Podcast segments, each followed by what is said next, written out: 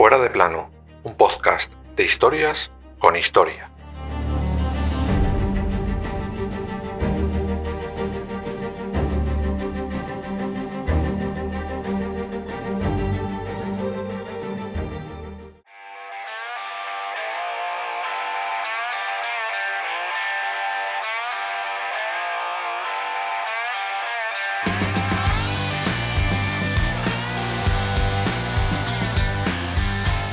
Dios mío, ¿qué hemos hecho? Era una pregunta retórica. Sabían perfectamente lo que acababan de hacer. Acababan de cambiar la historia del mundo, de la guerra y de la humanidad.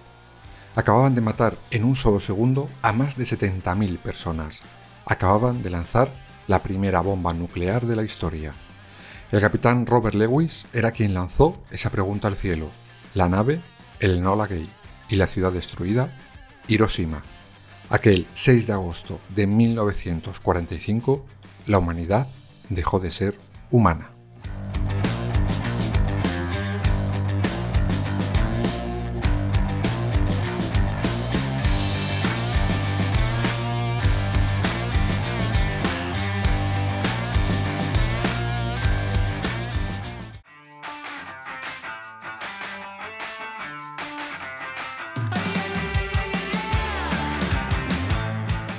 Antes de contar con detalle qué y cómo ocurrió aquella devastación, haremos un breve viaje unos años atrás para poder entender cómo se llegó a ese punto. Todo comienza después de la Gran Guerra, es decir, la Primera Guerra Mundial. En un primer momento Japón, Estados Unidos y Europa habían sido aliados contra Alemania en aquella contienda, pero todo cambia cuando en 1922 se firma el Tratado Naval de Washington, en resumen, ese acuerdo ofende a Japón porque le limita significativamente la flota de barcos que podían tener y de esa manera se aseguraban la supremacía naval tanto los americanos como los ingleses.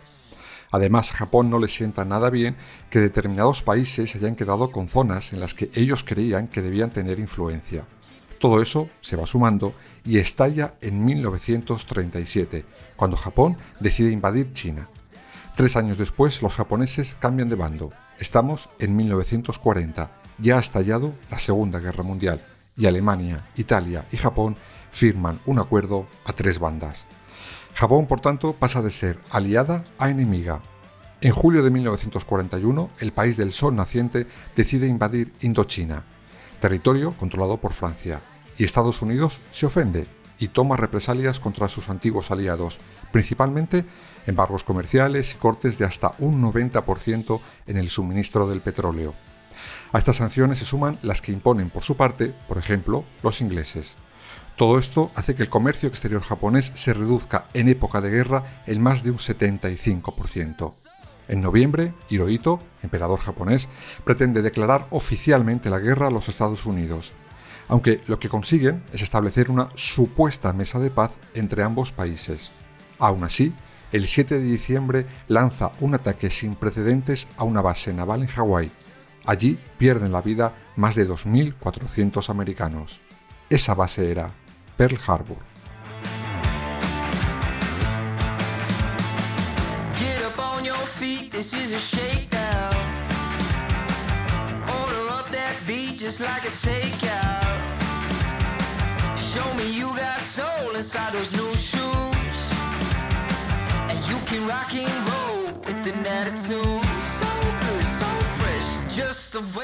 Precisamente por esa supuesta falsa mesa de paz, los americanos se sintieron más que engañados.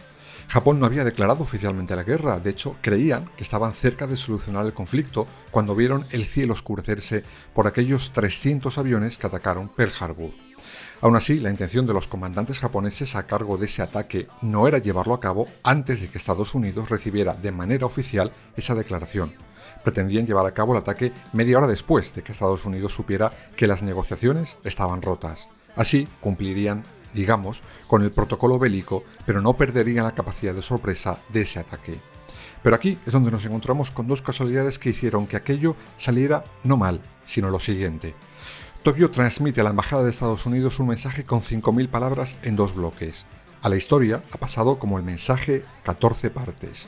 Y al embajador le cuesta Dios y ayuda transcribir aquellos mensajes divididos. La mayor parte sí lo habían hecho, pero justo donde Japón rompe negociaciones, estaba en la parte 14, la que consiguen descifrar minutos después de que el ataque comience. Aún así, esa famosa parte 14 no era una declaración de guerra al uso o una ruptura de las negociaciones de paz, ni siquiera rompen relaciones diplomáticas entre ambos países, pero sí se podía leer entre líneas que la guerra estallaría en cualquier momento.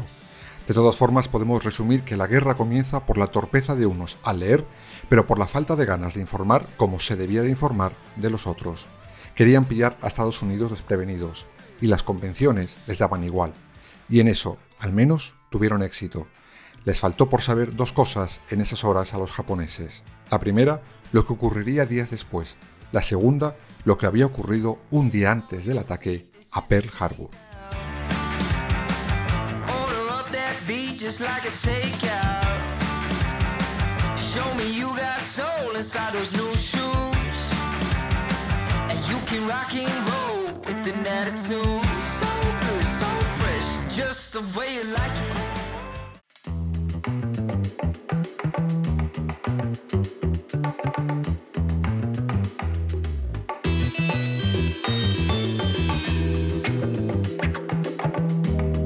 Como ya os he dicho, el ataque japonés se produce aquel 7 de diciembre de 1941. Pues bien, justo un día antes, el presidente americano Franklin Delano Roosevelt había dado el visto bueno a un proyecto que es la base de lo que ocurrió en la guerra meses después.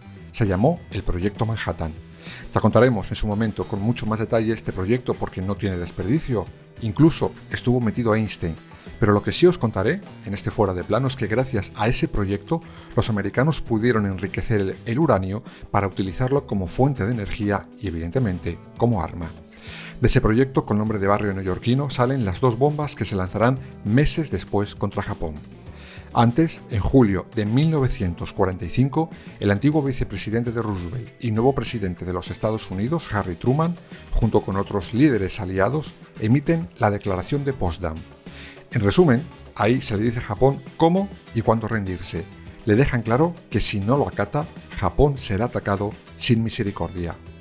Japón lo ignora. Estados Unidos cumple su amenaza aquella mañana del 6 de agosto de 1945. A las 8 y 14 minutos, el cielo de Hiroshima era soleado. A las 8 y 15 minutos, el infierno se desató en la tierra.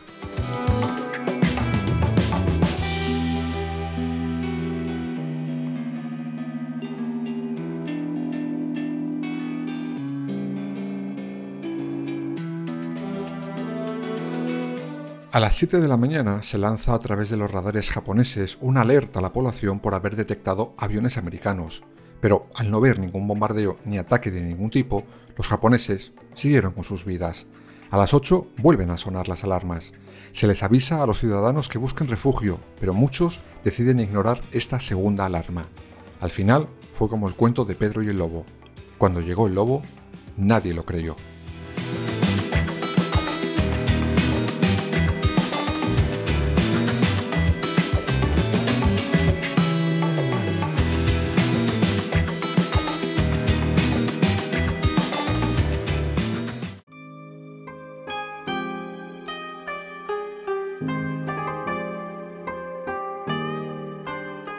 A las 8 y 15 minutos la bomba es arrojada desde la nave Enola Gay.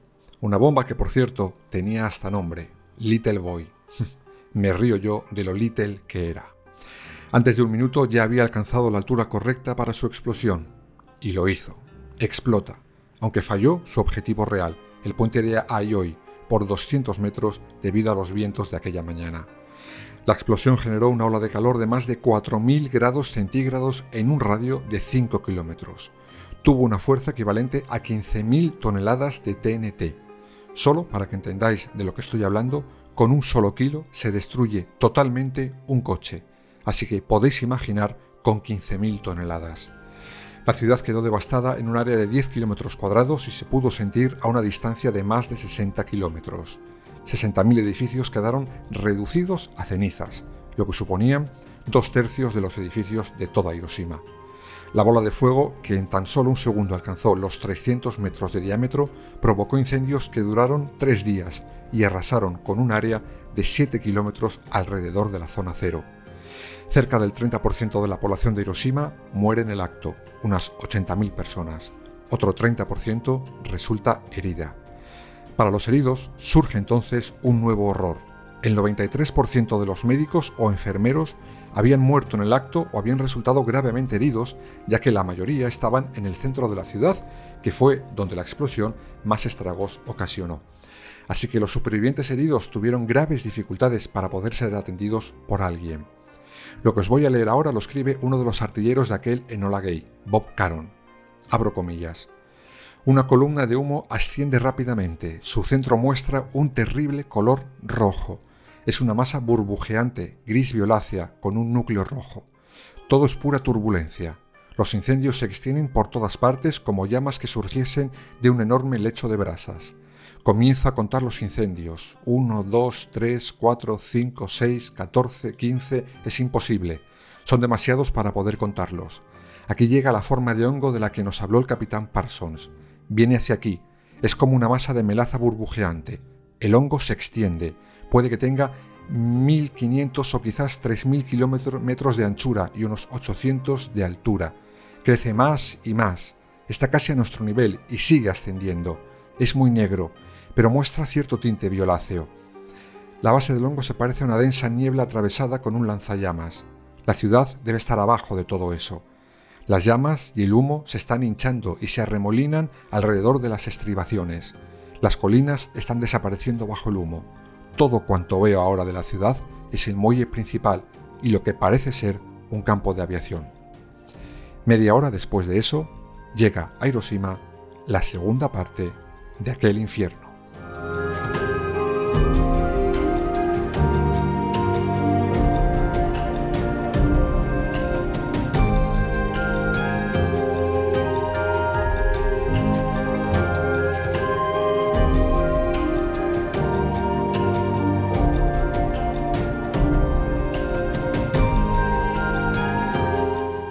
Antes de las 9 de la mañana comienza la lluvia negra.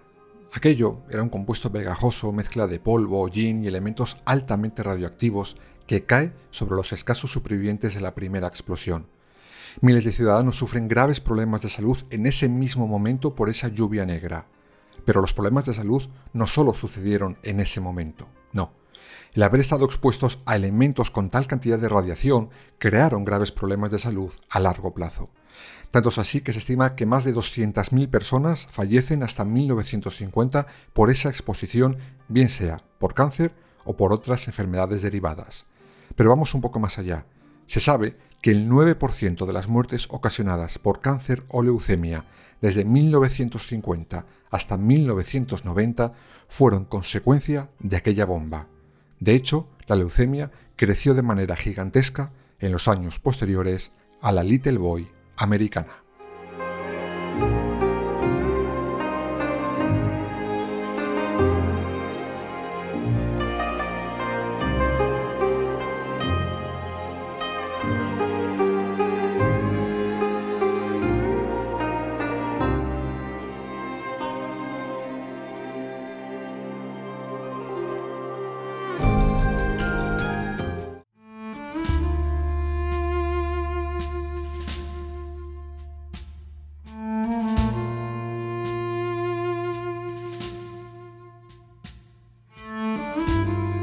Pero, ¿por qué los americanos eligen Hiroshima para lanzar la primera bomba atómica? Pues básicamente como un macabro experimento. Esa ciudad durante la guerra nunca había sido bombardeada, por lo tanto podían medir con más exactitud los destrozos que su nuevo juguete causaría en la ciudad y en la población. Los experimentos, amigos americanos, en casa y con gaseosa.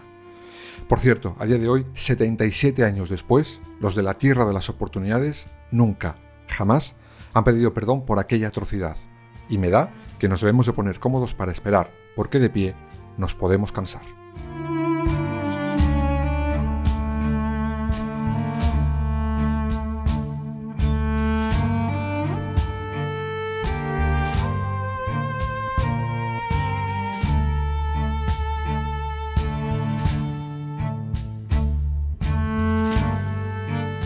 16 horas después de aquel primer ataque nuclear, el presidente Truman confirma públicamente desde Washington el uso de una bomba atómica de esta manera.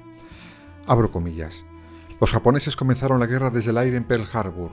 Ahora les hemos devuelto el golpe multiplicado.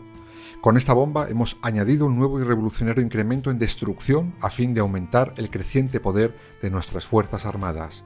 En su forma actual, estas bombas se están produciendo. Incluso están en desarrollo otras mucho más potentes. Ahora estamos preparados para arrasar más rápida y completamente toda la fuerza productiva japonesa que se encuentre en cualquier ciudad. Vamos a destruir sus muelles, sus fábricas y sus comunicaciones. No nos engañemos, vamos a destruir completamente el poder de Japón para hacer la guerra.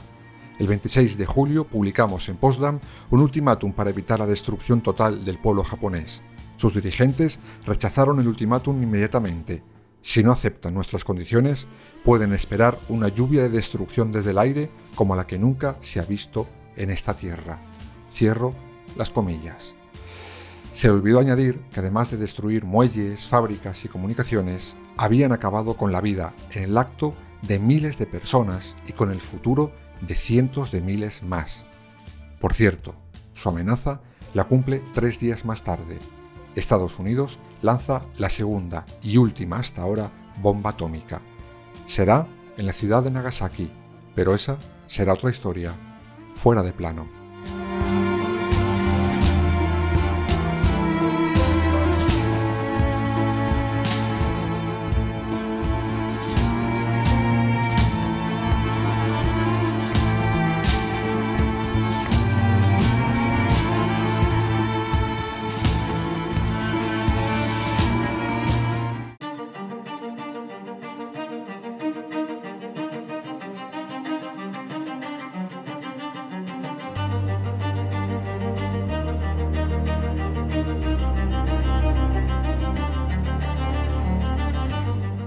De plano, suscríbete en las principales plataformas y síguenos en nuestras redes sociales, Instagram, Twitter y Facebook. Fuera barra baja de plano.